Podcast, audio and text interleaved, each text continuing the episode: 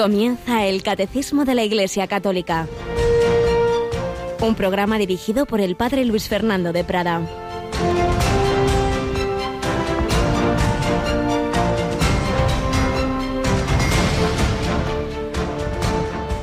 Dios no es injusto como para olvidarse de vuestro trabajo y del amor que le habéis demostrado sirviendo a los santos ahora igual que antes. Deseamos que cada uno de vosotros demuestre el mismo empeño hasta el final, para que se cumpla vuestra esperanza. Y no seáis indolentes, sino imitad a los que con fe y perseverancia consiguen lo prometido. Alabado sean Jesús, María y José. Muy buenos días en este martes 22 de enero, día de San Vicente Mártir, uno de tantos miles, millones de mártires que ha habido en la historia de la Iglesia un hombre español, un diácono, que fue firme a pesar de los tormentos y de todo tipo de perrerías que, que le hizo pues los, el imperio romano, en definitiva, a través de quienes aplicaban la última persecución, la que hubo de Diocleciano, ya en el principios del siglo IV, poco antes de la paz de Constantino. En una época o en otra, bajo unos imperios o bajo los regímenes actuales, siempre, siempre, siempre, dice el Vaticano II, habrá quien dé el supremo testimonio de amor, quien cumpla estas palabras. Estamos leyendo estos días en la primera lectura de la misa la carta a los hebreos. La vida es una peregrinación, lo importante es llegar a ese destino, no quedarnos en el camino. Por eso decía el autor, deseamos que cada uno de vosotros demuestre el mismo empeño que habéis tenido hasta ahora, con esa caridad, dice sirviendo a los santos. En el Nuevo Testamento los santos son simplemente los cristianos, los que han recibido la santidad de Dios a través del bautismo. Luego esa santidad, claro, debe llegar a su cumplimiento y entonces ya es la santidad plena, pero germinalmente se nos da la vida divina en el bautismo. Pues bien, hay que desarrollarla, hay que llegar hasta el final, no seáis indolentes. Dice, no os lo que les pasó a muchos de aquellos del pueblo escogido que salieron de Egipto, pero no llegaron a la tierra prometida, porque fueron cayendo en diversas tentaciones. No, no. Al revés, imitad a los que con fe y perseverancia consiguen lo prometido, consiguen llegar a la tierra prometida, al verdadero descanso, el descanso del sábado. Como sabemos, los israelitas tenían ese día sagrado y el Evangelio de hoy termina Jesús diciendo, el Hijo del Hombre es Señor del sábado, que quiere decir que Él es tiene esa categoría divina. sábado es el día divino, solo Dios está por encima del sábado. Pero quiere decir también que nuestro verdadero descanso es Él. Venid a mí los que estáis cansados y agobiados, y yo os aliviaré. ¿Cuántas veces cometemos pecados porque buscamos el placer, la felicidad donde no está? Porque estamos mal, porque no nuestra vida no, no, no está a gusto. Cuando uno pues no tiene paz, alegría interior, intenta consolarse con, con una serie de evasiones que sí, en el momento te pueden gustar, pero que luego te dejan peor y entonces vuelves a otra cosa peor. Es la espiral del pecado. En cambio, cuando una persona se convierte, pues dice, y tantas veces lo hemos oído aquí mismo en la radio, he encontrado la paz que nunca había tenido. La paz del descanso ya no solo es el cielo, sino que es vivir con Jesucristo, estar reclinado en Él, saber que mi vida la lleva a otros, saber que hay un amor incondicional, definitivo, eterno, más allá de la muerte. Esta es nuestra fe, nuestra esperanza, en la que vivimos con paz y con alegría. Con paz y alegría ha estado rezando con nosotros aquí Laudes Cristina Rubio. Buenos días, Cris. Muy buenos días, padre. Pues sí, con la alegría que nos da, pues poder empezar el día rezando al Señor. Claro que sí. Y esa paz y alegría queremos compartirla. En primer lugar, ojalá, pues todas las excisiones que ha ido habiendo en la historia de la Iglesia, pues al final se cumpla esa palabra de Jesús. Habrá un solo rebaño bajo un solo pastor. Estamos unidos a la Iglesia Universal desde hace tantos años en ese octavario de oración por la unidad de los cristianos en Radio María. ¿A qué hora lo hacemos?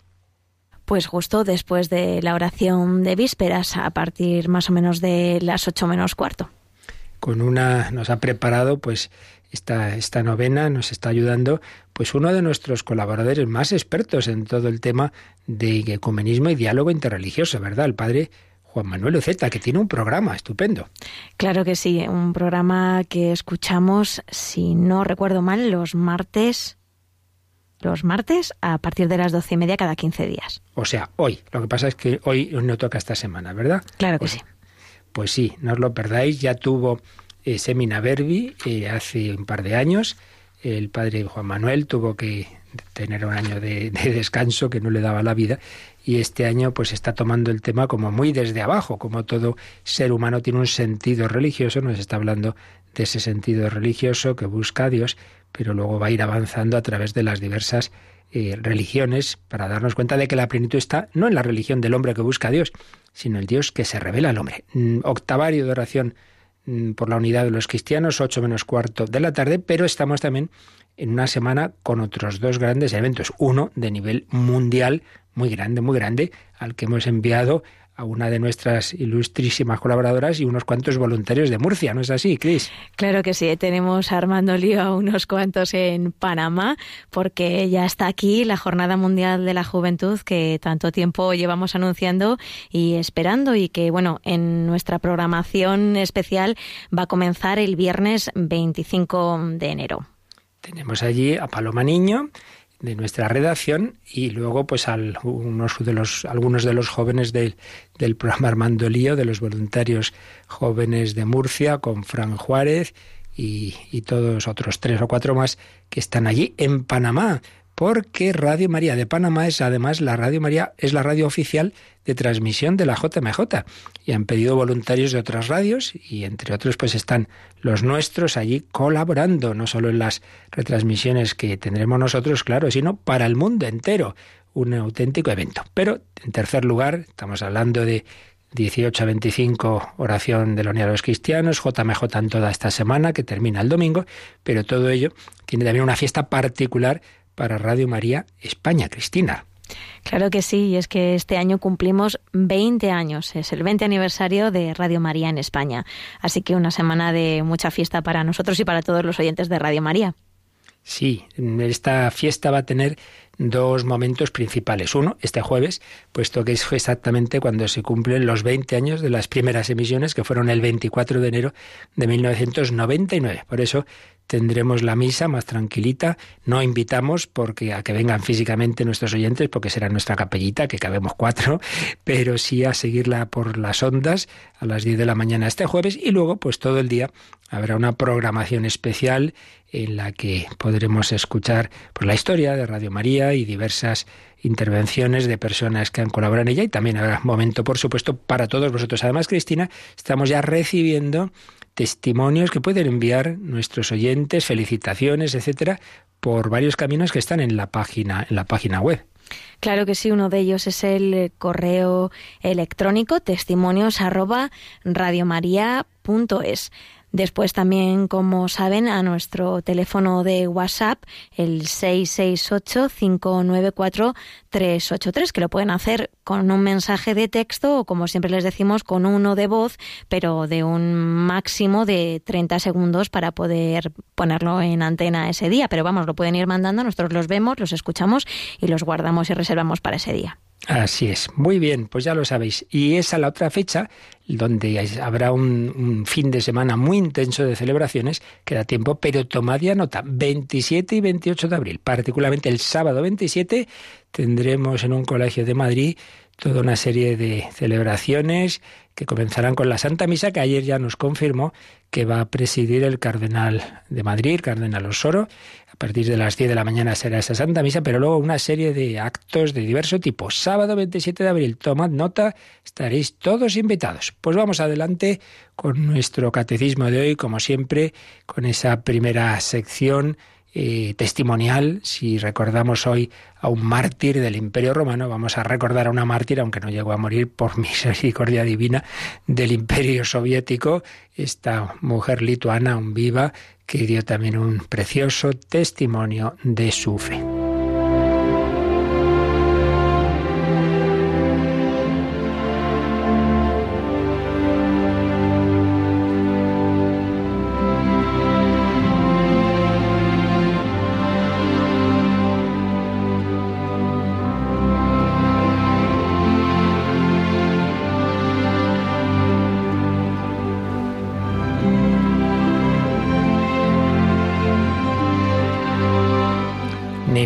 Nicole Sadouneité, tal como recoge su testimonio Didier Rans en La Gran Prueba.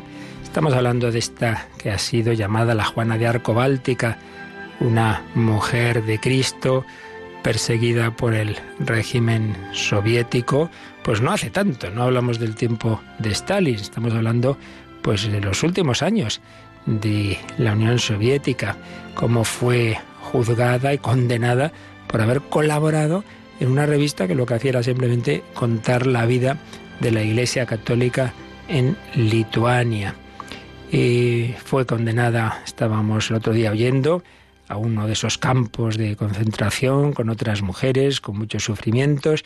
Ahí había eh, mujeres, todas ellas cristianas, el grupo en el que ella estaba, eh, varias mujeres ancianas, ortodoxas, de la fe ortodoxa, eh, de una entereza tremenda y otras también católicas. Y terminábamos oyendo esta frase tan bonita, a pesar de lo mucho que estaba sufriendo allí, de las enfermedades que, que tuvo, pues por ese, ese mala alimentación, por ese frío terrible, por ese trabajo inhumano, decía, me alegro de haber sido trasladada aquí para curar y amar, porque esa es mi vocación.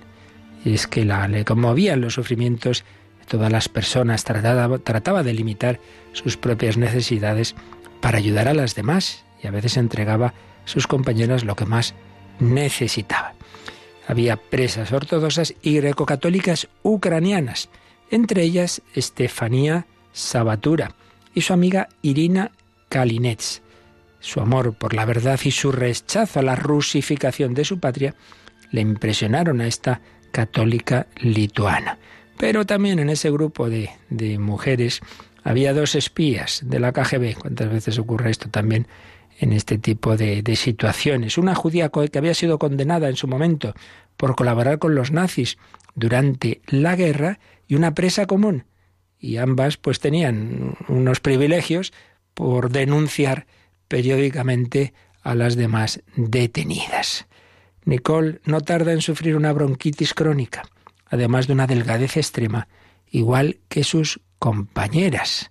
Nunca se queja de su suerte pero suele protestar, eso sí, en compañía de otras detenidas, por la falta de respeto a la dignidad humana y los malos tratos que reciben ellas y otros presos, entre otros el ucraniano Wasil Stus, que acaba de ser golpeado salvajemente en el campo donde cumplía una condena de cinco años. Pero realmente este hombre pasó 23 años en el Gulag soviético antes de morir el 4 de septiembre de 1985, cuando ya estábamos en plena perestroika.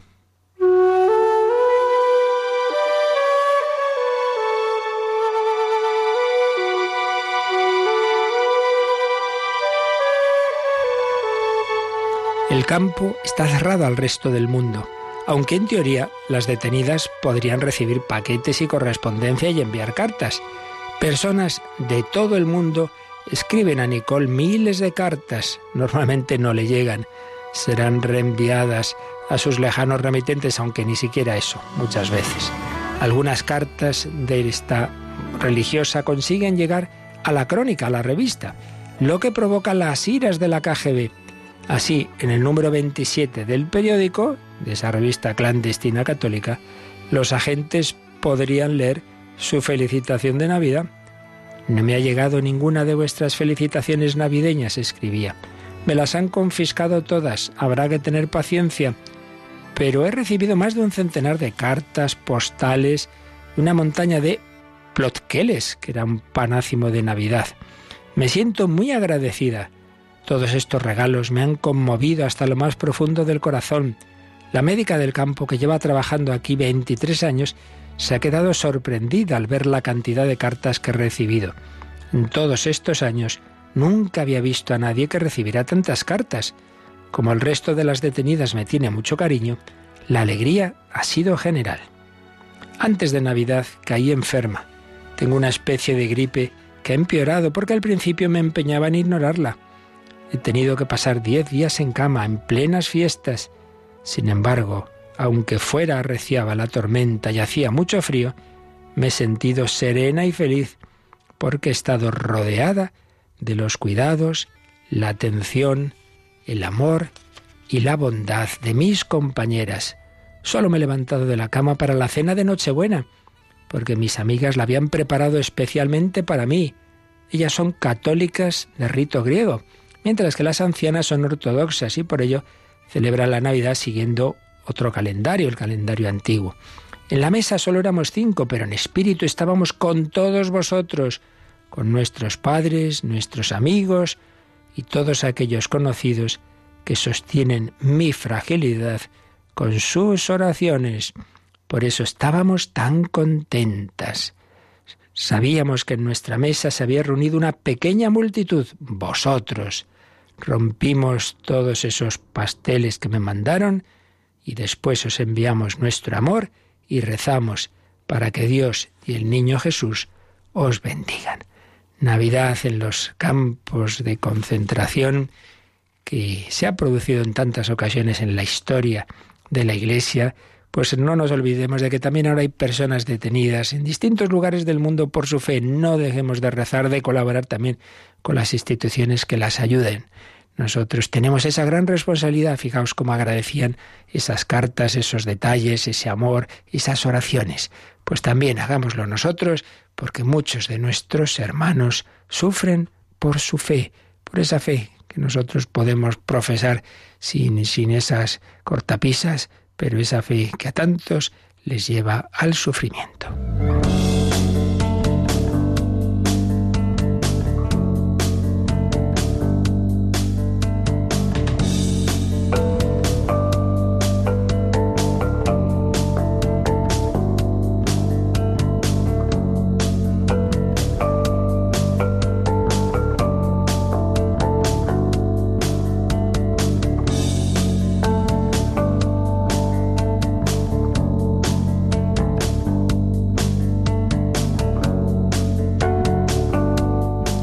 Fe que está resumida, como bien sabemos, en el catecismo de la Iglesia Católica, en esas cuatro partes, lo que creemos, el credo, lo llevamos a la liturgia, lo celebramos, la segunda parte, liturgia y sacramentos, para llevarlo a la vida ordinaria, la tercera parte, la moral, y todo ello siempre en relación vital con el Señor, con el Padre, el Hijo, el Espíritu Santo, con la Virgen y los santos, la oración, la cuarta parte del catecismo. Pues bien, estamos en la parte final de esa exposición del credo.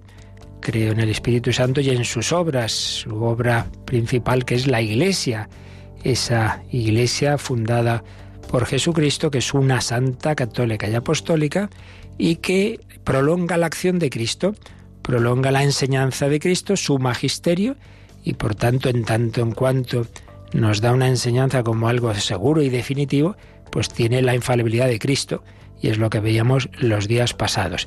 Pero también esa enseñanza no simplemente es algo a nuestro entendimiento, es algo para ser vivido. Nos transmite la vida de Cristo, nos transmite a través de todas sus acciones la gracia, sobre todo, no solo, pero sobre todo, a través de la liturgia, de los sacramentos, es lo que vamos a ver enseguida.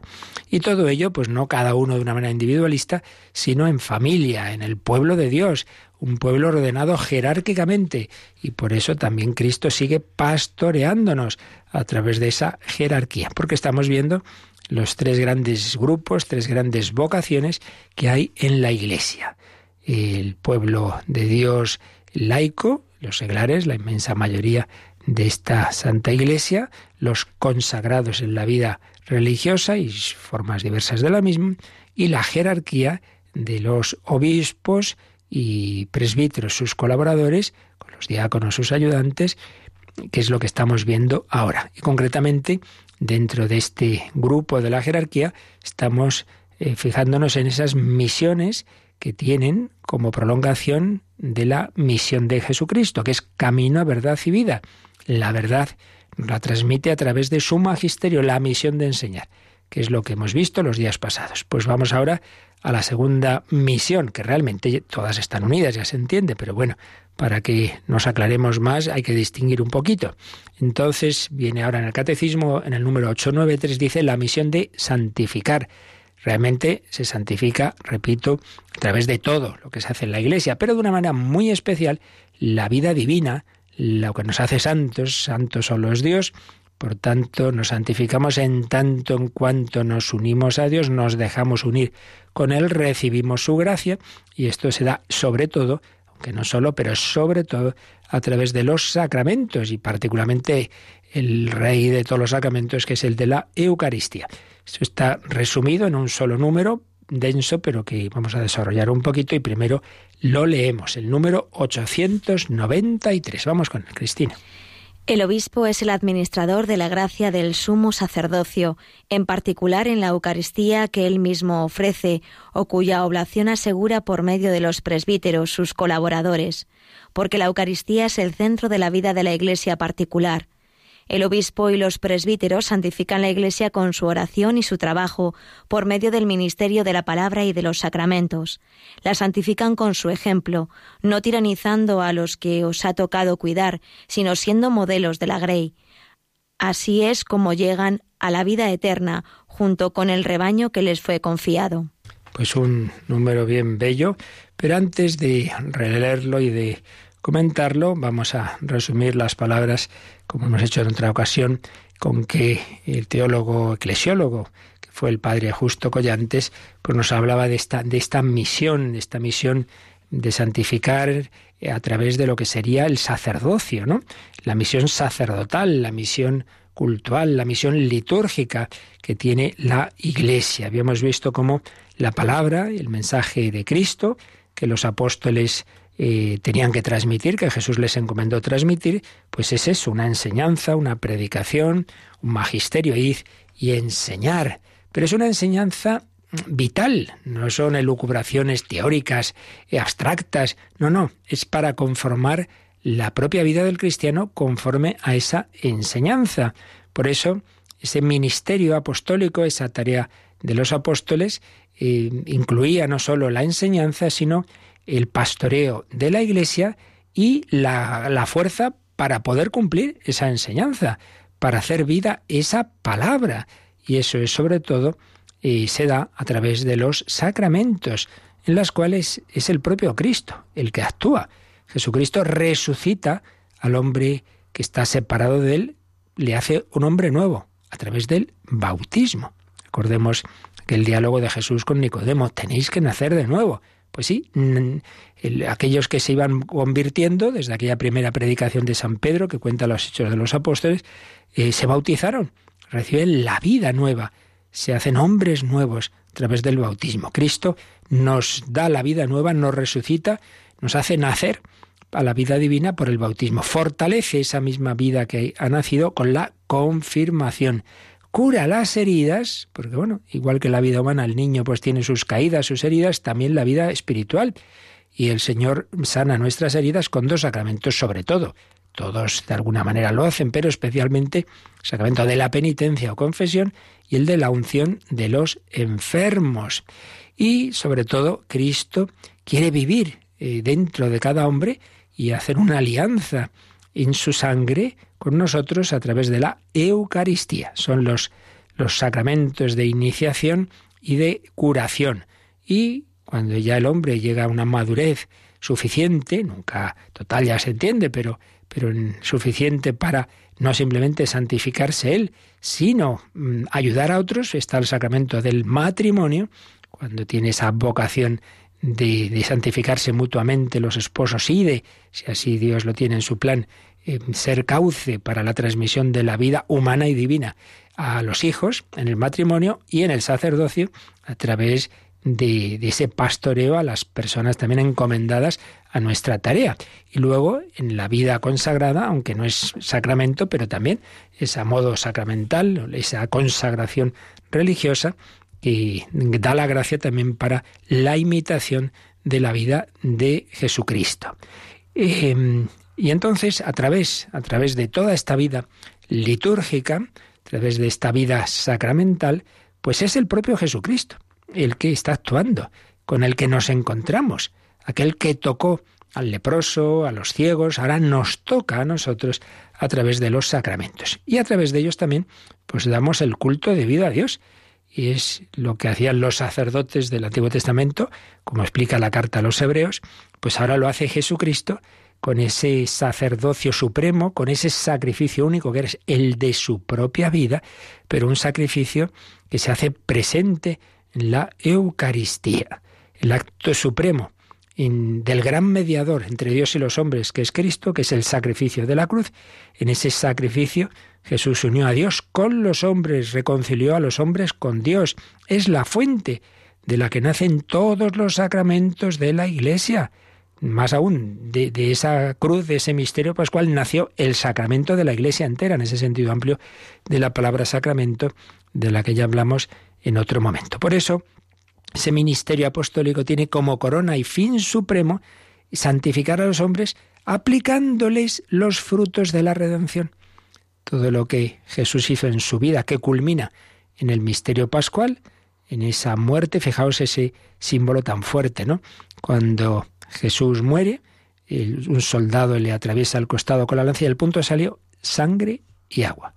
San Juan pues lo destaca mucho en su evangelio salió sangre y agua. La sangre, señal de que Cristo nos ha dado su vida. Y agua, que quiere decir que porque Él ha dado la vida humana, porque Él ha muerto, nosotros vivimos, recibimos la vida divina. Agua, el bautismo, los demás sacramentos nos dan la vida que hace fecunda. Esa, tierra seca recibe el agua y se hace fecunda. Por eso, dice la carta a los hebreos, que Cristo, el sumo sacerdote que nos convenía, santo, inocente, incontaminado, ofreciéndose a sí mismo una vez para siempre, en una sola oblación, perfeccionó para siempre a los santificados. Es el momento central de, de, toda, de todo el sentido religioso de la humanidad que ha buscado pues adorar a Dios, que ha hecho sacrificios, bueno, pues todo eso eran sombras pálidas del verdadero culto, del verdadero sacrificio que es que el Hijo de Dios hecho hombre reconcilia lo humano y lo divino en ese sacrificio de sí mismo, en amor al Padre y en amor a los hombres. Padre, ya he cumplido tu voluntad, todo está consumado. Padre, perdónalos porque no saben lo que hacen. Amor al Padre, amor a los hombres. Pues bien, ese sacrificio, toda esa obra redentora de Cristo se perpetúa, se prolonga en la Iglesia es el gran, una especie como de túnel del tiempo, que hace que lo que Jesús hizo hace 20 siglos en aquella tierra nos llegue a nosotros en todos los lugares y en todos los siglos. Por eso decía Bosuet, la Iglesia es Cristo prolongado en el tiempo y en el espacio. Haced esto en memoria mía. Memoria no solo en el lenguaje bíblico, no simplemente es un recuerdo subjetivo, es una forma de presencia, por eso dice San Pablo, cada vez que coméis este pan y bebéis este cáliz, anunciáis la muerte del Señor hasta que venga. Jesús al instituir el sacrificio de la Eucaristía, estaba instituyendo también un nuevo sacerdocio en los apóstoles. Haced esto en memoria mía, les estaba dando una misión y por tanto una capacidad, un nuevo sacerdocio derivado del suyo, que hacía presente a través de los siglos la única oblación del sumo sacerdote. Cristo sacerdote se ofreció a sí mismo, es el Cordero de Dios que quita el pecado del mundo, el verdadero Cordero.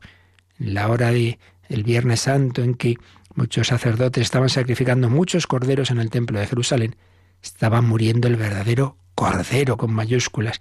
Y justo vamos a, a la misa y oímos estas palabras. Este es el Cordero de Dios que quita el pecado del mundo. Se nos comunica y de ese sacrificio proviene toda la gracia que nos perdona y que nos diviniza. Recibid el Espíritu Santo a quienes perdonaréis los pecados, les serán perdonados, a quienes se les retuviereis les serán retenidos, dice Jesús resucitado a los apóstoles en el cenáculo, en Juan 20, 22. Por tanto, esos apóstoles y sus sucesores, de los que estamos hablando, esa jerarquía de la Iglesia, pues tienen esa misión apostólica, que repetimos es una, pero con estos matices que podemos distinguir. Primero, lo que vimos en días anteriores, predicar el Evangelio, pero no una predicación así doctrinal, en el mal sentido de algo no vital, sino predicar en poder y como testigos privilegiados de Cristo. Segundo, el perpetuar en el mundo el sacrificio redentor que quita el pecado del mundo y que es el centro y culmen del culto cristiano. Y junto a ese sacrificio, o proveniendo de él, pues todos los demás sacramentos que nos dan la gracia divina para poder escuchar y cumplir esa palabra. Y en tercer lugar, sus apóstoles y sus sucesores tienen esa misión de dirigir la vida cristiana en la comunidad, porque esto no es a un nivel individual. Todos estos tres oficios, estos tres ministerios, nacen de la misma raíz, la consagración que incorpora a los obispos y a sus colaboradores, los presbíteros, en el cuerpo místico, nos incorpora a la cabeza de ese cuerpo místico, a la cabeza de la cual desciende al cuerpo toda la savia vital que lo alimenta y lo rige. Por eso dice la Lumen Gentium del Vaticano II que el sacerdocio ministerial, en virtud de la potestad sagrada de que está investido, modela y dirige al pueblo sacerdotal, realiza el sacrificio eucarístico personificando a Cristo y lo ofrece en nombre de todo el pueblo, personificando a Jesucristo. In persona Christi. Cuando yo celebro la misa no soy yo, esto es mi cuerpo, no es el mío, es el de Jesucristo. Cuando yo estoy confesando y digo, yo te absuelvo, no, a mí no me, yo no tengo nada que perdonarte a ti, yo te absuelvo en el nombre del Padre y del Hijo y del Espíritu Santo.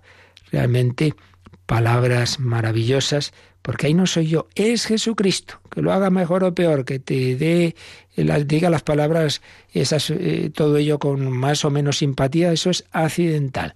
Tú fíjate en que es Jesucristo el que te encuentras en ese sacerdote, en esa parroquia, en ese obispo, en ese supremo vicario de Cristo que es el Papa, in persona Christi. Vamos a dar gracias a Jesús que lo ha organizado todo muy bien, que ha hecho que también los que vivimos 20 siglos después que Él podamos escuchar su palabra, podamos oír la voz del buen pastor que nos conduce, podamos recibir la gracia que nos hace posible, nos facilita el cumplir el Evangelio, el vivir la vida cristiana. Es Jesucristo, in persona Christi.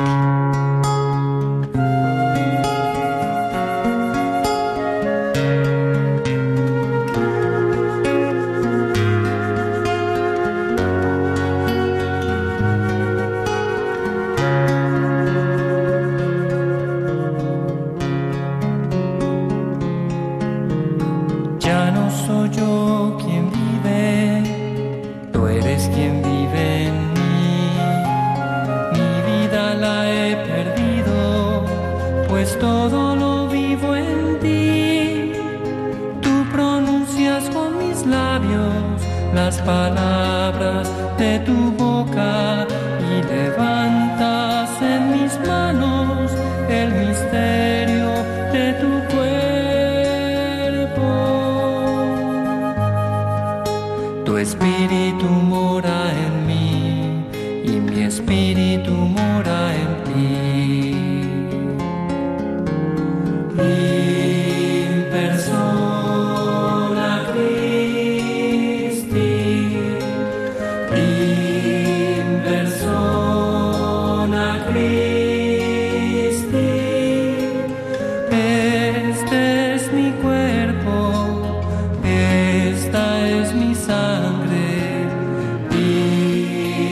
es mi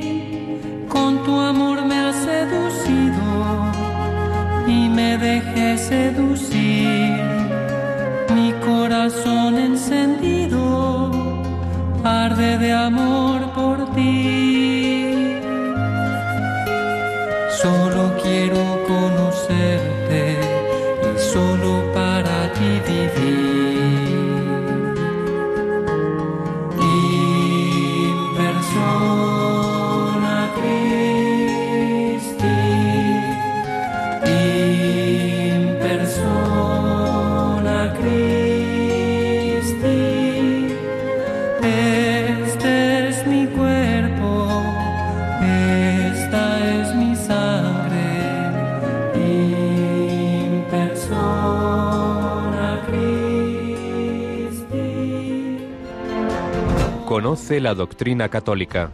Escucha el catecismo de martes a jueves de 8 a 9 de la mañana y los sábados a la misma hora profundizamos en los temas tratados en el programa En torno al catecismo. In persona Christi. Yo no soy yo. Cuando actúo como sacerdote en estas acciones litúrgicas es Cristo. No soy yo, sino in persona Christi, en la persona de Cristo es Cristo. Y yo también, cuando me voy a confesar, pues veo a Cristo en mi hermano sacerdote. No me fijo, uy, si este y yo somos amigos hace mucho, uy, no, no, si eso es lo de menos. Es que es Jesús quien está ahí, gobernándonos, santificándonos, perdonándonos, enseñándonos, dándonos esa gracia que proviene de su obra redentora. Así pues, esta misión de santificar con todo lo que se hace en la Iglesia, pero especialmente en los sacramentos. Vamos a releer este número 893 despacito. El obispo es el administrador de la gracia del sumo sacerdocio. Hemos visto, sumo sacerdote es Jesucristo y él ha obtenido el perdón de nuestros pecados con esa su obra redentora y nos la comunica la gracia del Espíritu Santo a través de la Iglesia. Esa sangre redentora da lugar al agua que nos da la vida divina.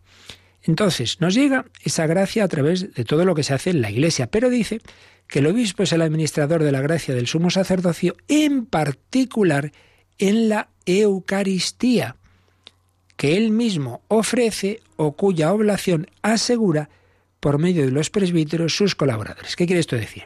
A ver, llega la iglesia, llegan unos misioneros a un determinado país. Entonces, para que ahí esté la iglesia hace falta pues que haya un obispo y, ese obispo, ¿qué es lo, primero que hace? Pues lo que se hizo cuando llegaron los misioneros españoles a América. Lo primerito, la primera misa que se celebró en, esas, en esas lejanas tierras. Es lo más importante. Entonces el obispo celebra la Eucaristía, hace presente el cuerpo de Cristo, su sacrificio. Es el momento más importante. La celebra él o dice, asegura por medio de sus colaboradores los presbíteros que se celebre. Celebra él y celebran los obispos siempre, uy, perdón, los presbíteros siempre en comunión con él. Por eso, una Eucaristía, hay que tener cuidado con esto, no es nunca una cosa privada, aunque esté yo solo, estemos cinco, grupito, y aquí vamos a hacer la Eucaristía que nos dé la gana. Oiga, oiga, que la Eucaristía no es algo privado, es la Eucaristía de la Iglesia y siempre es en comunión con la Iglesia Universal. Por eso, fijaos, siempre se menciona con nuestro Papa se dice el nombre, con nuestro obispo se dice el nombre, porque es algo de la Iglesia y por tanto también hay que celebrarla en conformidad con las normas de la Iglesia, porque una cosa es que yo haga mi rato de oración como a mí me ayude y diga las oraciones que me parezca a mí, muy bien, eso en privado, en un rato de oración personal. Pero la oración litúrgica es la oración oficial de la Iglesia, entonces no puedo hacer lo que me dé la gana y siempre es en esa comunión. Por eso no un, sacerdote no puede tampoco nunca actuar, digamos, estar en el mundo ahí eh, por su cuenta. Usted eh, ¿Qué es sacerdote? ¿Y de, quién depende? Ah, no, yo, yo, estoy por ahí. Hombre, ¿cómo que está por ahí? Será de, dependiente de algún obispo, ¿no? Que le ha encomendado tal sitio. Un sacerdote siempre tiene que estar incardinado en una diócesis, depender de un obispo. Otra cosa es que luego pueda tener podamos tener muchas veces pues permisos, oye, no, pues te puedes ir a tal sitio, pero siempre en una dependencia jerárquica. El sacerdote es colaborador del obispo y, en primer lugar, su primera tarea es celebrar la Eucaristía.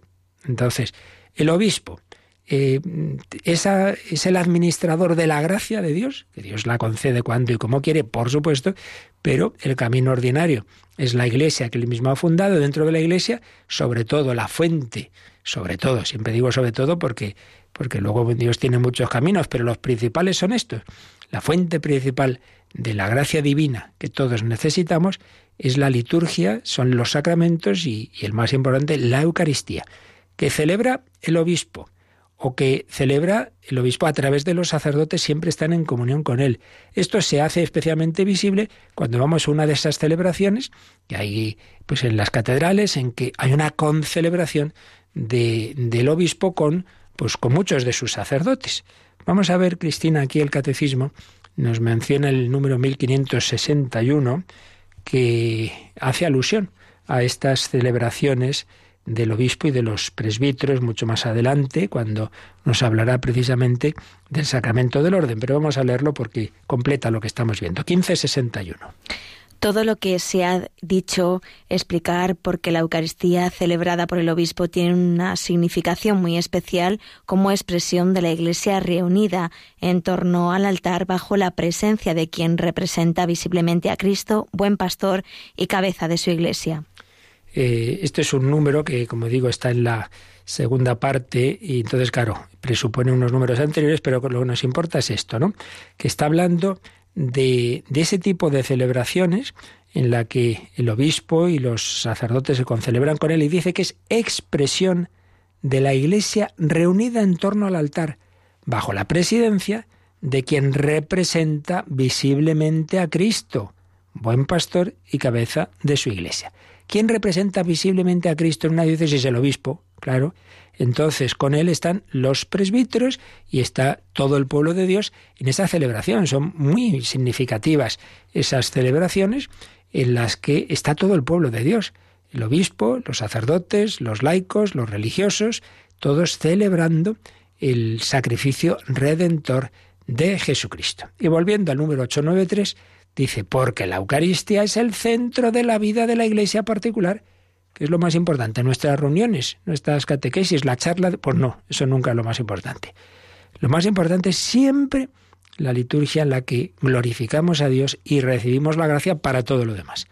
Por eso cuando somos muy activistas y tenemos tiempo para todo, menos para la oración y, la liturgia a todo correr, y de mala manera, pues eso es en el fondo, ¿sabéis lo que quiere decir? Que, creemos demasiado en nuestras fuerzas, que somos muy pelagianos, muy soberbios, muy creídos, yo lo puedo todo y juntos ni te cuento, entonces nos reunimos y hacemos no sé qué plan, madre mía, eh, ya eso, eso que decía un, un sacerdote así con, con ironía, de, de que Dios castiga a los sacerdotes y laicos apóstoles que, que, no hacen oración con muchas reuniones. Si no dedicas tiempo a estar con el Señor, luego reuniones y más reuniones que muchas veces pues no sirven para nada. Claro que hay que reunirse, pero cuando todo eso brota de una vida interior, entonces sí, compartir ahí y proyectar está muy bien. Pero cuando hemos puesto cada cosa en su sitio, llega ese encuentro, esa convivencia y venga, este acto, este acto y esta charla y esta reunión, todo se va alargando. Ay, venga, que es la misa. Y ahí todo corriendo, hombre. Que no, debe ser al revés. La misa, la Eucaristía en el momento principal, con calma, hagámoslo bien, y luego, pues si tenemos menos tiempo para el otro, pues que lo tengamos, hombre, ¿qué es más importante, la acción de Dios o la nuestra? En el fondo está este pelagianismo, ¿eh? que nos creemos que somos nosotros los actores y entonces la gente se va a convertir porque hemos preparado en otros tiempos una charla estupenda y ahora una dinámica y una presentación y un vídeo que ni te cuento. Y entonces pues sí, muy bonito, muy sensible todo, pero eh, de ahí a convertirse hay, hay una distancia infinita.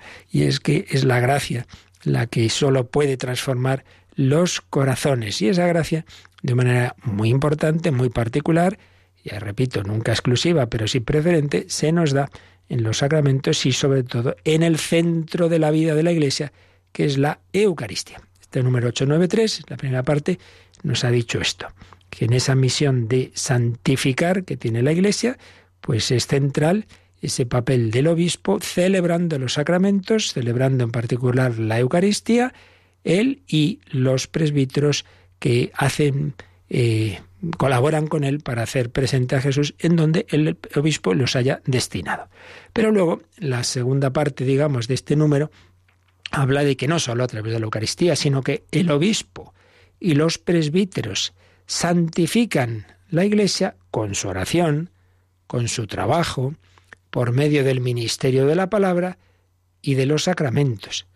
Es decir, lo que decíamos antes, ¿no? Todas las tareas de la Iglesia, por supuesto, la, la predicación y todo lo que se hace en el pastoreo ordinario de una parroquia, de un movimiento, etcétera, todo ello, su fin, en definitiva, es santificar. Eso es lo único, si es de lo que se trata. Cristo nos ha enviado para transmitir su vida, la vida divina, es decir, la santidad. Y eso, esa vida divina no es una cosa etérea que nos hace olvidarnos del mundo, todo lo contrario fuéramos santos, iría todo mucho mejor, la economía, la política, porque el Señor da el ciento por uno. Cuando uno intenta poner a Dios en el centro de la vida, todo lo demás va bien.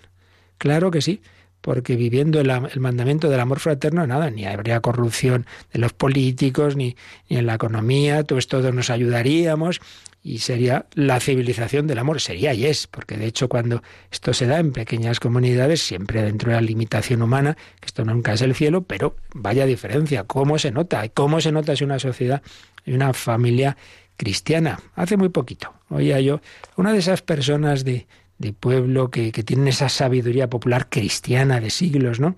Y concretamente en un tema pues muy sensible, ¿no? Decía, yo no me lo explico, no me lo explico. Que antes pues teníamos, éramos pobres, no teníamos nada, pero siempre había la posibilidad de tener a tus padres mayores ahí en el mejor sillón, estaba el abuelo, los cuidábamos, ahora nada enseguida a las residencias, enseguida, pues no hay, pero no hay tiempo, no, no podemos. Pero ese que dice que no tiene tiempo y que no puede atender a su padre y lo lleva a la residencia, luego le veo a las seis de la mañana paseando al perro. Ya no me lo explico.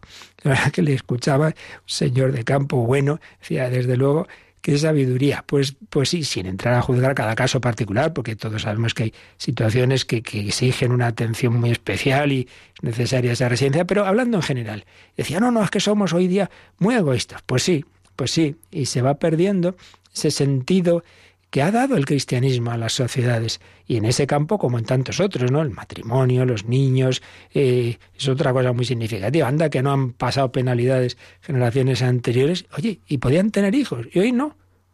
Pero bueno, pero si somos infinitamente más ricos que, que en otros tiempos, pues el continente más rico del mundo, que es Europa, el de menos natalidad, y España una de las que menos. Pues sí que tiene gracia. Y es que, pues en efecto, la vida divina pues transforma la sociedad humana y entonces eh, una sociedad cristiana pues va teniendo esas, esas consecuencias, todo ello en, en la vida ordinaria, que nos da una vida más humana, una vida en la que lo más importante son las personas, en la que atendemos a los niñitos y a los ancianos, en la que la caridad pues se va, se va viviendo con la limitación, repito, que siempre hay, pero, pero que, que no se nota, claro que sí, y todo eso proviene de, de esa vida cristiana, de esa vida espiritual que tiene su raíz en los sacramentos.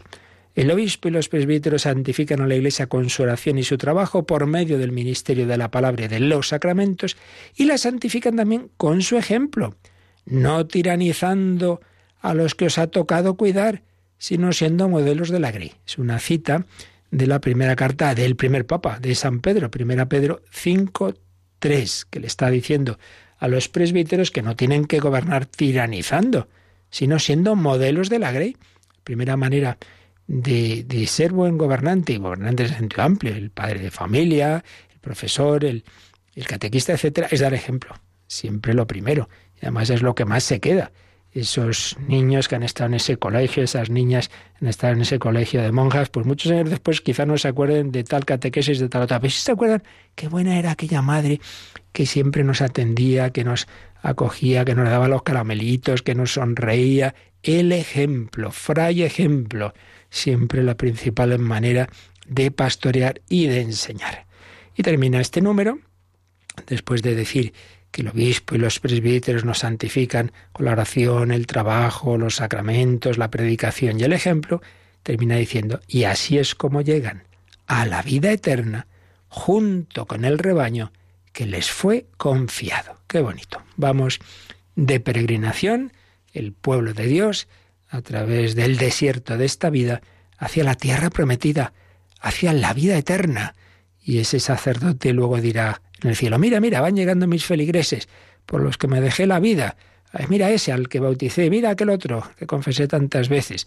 Y ese catequista dice, anda, mis niños, a los que les di la catequesis de comunión, así todos, nos vamos ayudando mutuamente, encordada, como cuando se escala una montaña difícil, nos ayudamos, unos tenemos un día mejor, otro un día peor, como en las peregrinaciones, pero lo importante es llegar a la meta, llegar a la tierra prometida, con el buen pastor que ha venido para que tengamos vida y vida abundante.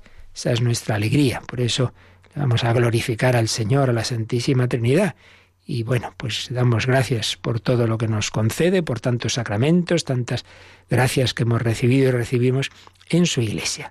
Y si tenéis ahora alguna consulta de este u otro tema, o algún comentario o testimonio, pues nos recuerdan cómo podéis hacerlo.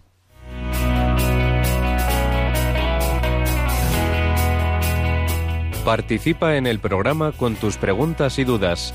Llama al 91005 9419. 91005 9419. También puedes escribir un mail a catecismo arroba.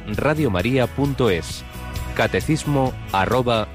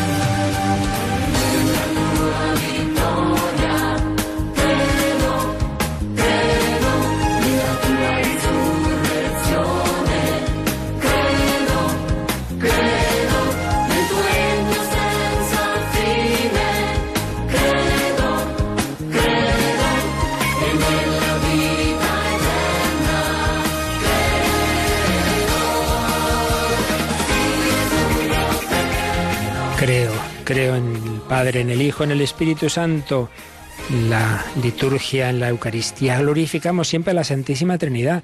La Santa Misa empieza en el nombre del Padre y del Hijo y del Espíritu Santo y termina con su bendición. Oraciones que dirigimos al Padre por medio del Hijo, que vive y reina contigo en la unidad del Espíritu Santo, en la unidad interna de la Trinidad y la unidad de la Iglesia. El Espíritu Santo nos une en esa comunidad orante que expresa su vida en esa liturgia eucarística en la que no estamos solos, sino unidos a los ángeles y santos del cielo. ¿Tenemos alguna pregunta en el teléfono, Cris? Sí, tenemos una pregunta de una voluntaria de Ávila. Este año la fiesta de San Sebastián ha caído en domingo y el patrón de su pueblo es San Sebastián y quiere saber si las misas dominicales mm, deben ser las del domingo o las del día de San Sebastián siendo su, el patrón de su pueblo. Sí, bien, yo, yo dedicamos el detalle concreto de un pueblo particular eh, no me atrevería a dar una respuesta terminante, pero en general digo, además ayer mismo precisamente lo dijo Monseñor Monilla, que justo, claro, eso ha pasado en su, en su ciudad, ¿no? En San Sebastián. San Sebastián, la, la ciudad de la que él es obispo de esa diócesis, pues claro, en efecto, este año ha coincidido San Sebastián con, con, el domingo, ¿no? Entonces comentaba, claro, que ellos habían celebrado la liturgia, las lecturas, etcétera, de San Sebastián. Entonces, en general, sí, el criterio es eh, por ejemplo, yo, yo fui, eh, estuve en la parroquia de San Ildefonso de, de, Talavera de la Reina y, cuando el 23 de enero pues caía en, domingo, pues también celebrábamos a San Ildefonso. Es decir, cuando es el patrono principalísimo de una parroquia, de una, de una ciudad, de lo que sea, de la diócesis, salvo, claro, salvo que cayera en uno de esos domingos que están por encima de todo, ya se entiende, eh, de esas, perdón, de esas fiestas que están por encima de todo, que es el domingo de Pascua, la Navidad, esas solemnidades, entonces no, pero si es un domingo, el tiempo ordinario, como ha sido en este caso, en principio sí, en principio es, es la prima el, el, patrono porque en ese caso es, tiene rango de solemnidad para ese lugar. Para los demás no. Los demás hemos celebrado el domingo del tiempo ordinario, pero si uno está en ese lugar, San Sebastián, o que tiene de patrono a San Sebastián, o quien sea, y es un, es un santo, pues eso, de esa categoría que, que es el patrono, que es como solemnidad, en ese caso sí que prima. Y es un ejemplo de lo que decíamos antes, que uno no puede hacer lo que le dé la gana, sino que tiene, claro, que ver en, en las normas que hay en la Iglesia o preguntar a su obispo. Pero como norma general la respuesta es que sí. ¿Algo más? Sí, tenemos una pregunta de Charo desde San Sebastián. Dice ah, que, que tiene mucha gente, sí, tiene mucha gente a su alrededor que no bautiza a los niños cuando son pequeños y que dicen que bueno, que ya los niños cuando sean mayores. Y ella, bueno, pues se pregunta con sufrimiento si estos niños fallecen, ¿qué pasa con ellos? ¿Dónde irían? Bueno, la verdad es que es, de esas preguntas que, digamos, una respuesta segurísima no tenemos, pues es un tema debatido. Pero bueno, eh, la respuesta tradicional. O sea, vamos a ver, aquí hay dos cosas seguras. Una, que Dios quiere que todos los hombres se salven. Y dos, que el camino ordinario es el bautismo. Eso es verdad. Las dos cosas son verdad. Pero también es verdad que también la Iglesia siempre ha creído que existía el bautismo de deseo, es decir, personas que no habían llegado a recibir el bautismo, pero que o bien pues estaban preparando y no había llegado el momento, no pudieron, o bien implícitamente en su alma ellos quieren hacer lo que Dios quiera, si lo hubieran sabido lo hubieran hecho. Eso siempre se ha considerado. Y por ejemplo, los niños inocentes también, que decimos, ¿no? Pues obviamente no fueron bautizados, y sin embargo la Iglesia los considera santos, ¿no? Y mártires. Entonces, ha habido, tradicionalmente había una posible respuesta a todo esto que era decir, hombre, pobrecitos míos, desde luego no tienen culpa de nada, pero tampoco han sido bautizados. Y decía, bueno, pues quizá una felicidad intermedia, se hablaba del limbo, bueno, ha sido una respuesta que nunca fue un dogma de fe, pero una respuesta habitual. Hoy día y no lo digo como una cosa que dice por ahí cualquiera, no, no. El propio eh, Juan Pablo II, Benedicto XVI, en sus enseñanzas, más bien la, iban en la línea adentro, repito, eh, que no hay una respuesta terminante. Siempre hay que saber distinguir en teología lo que es seguro y lo que es probable. Entonces, más bien en la línea de decir, hombre, cuando un niño, sin culpa de su parte, eh, no ha recibido eso que él, que luego sí seguramente lo hubiera pedido, como conocemos muchos casos, ¿no? Niños dicen, yo quiero también bautizarme y ser cristiano y hacer la comunión. Pues podemos pensar que la gracia de Dios actúa en ellos a modo de esto que digo, de una especie de bautismo de deseo, como tantos paganos, ¿no? Que no ha llegado el Evangelio, pero que Dios ve a aquellos que en su corazón pues realmente quieren hacer la, la, voluntad de Dios, pues es un bautismo de deseo implícito, ¿no? Y por tanto podemos tener la tranquilidad de que Dios pues les salvará. Lo cual no quita que está muy mal el que, el que quienes tienen esa responsabilidad pues no hagan lo que deben hacer, porque por esa regla de tres tampoco les han preguntado si quieren vivir, y sin embargo les han traído al mundo, no les han preguntado cómo se iban a llamar, y les han puesto un nombre, no les han preguntado si quieren comer, y les dan de comer, no les han preguntado si quieren estudiar, los llevan al colegio, pues hombre, también les puedes dar la vida divina y que a tiempo estarán luego de decir que no. Pedimos al Señor su bendición. La bendición de Dios Todopoderoso, Padre, Hijo y Espíritu Santo, descienda sobre vosotros. Alabado sea Jesucristo.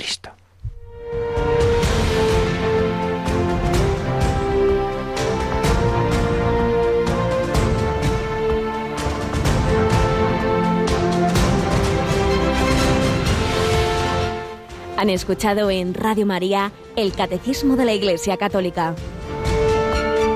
Un programa dirigido por el Padre Luis Fernando de Prada.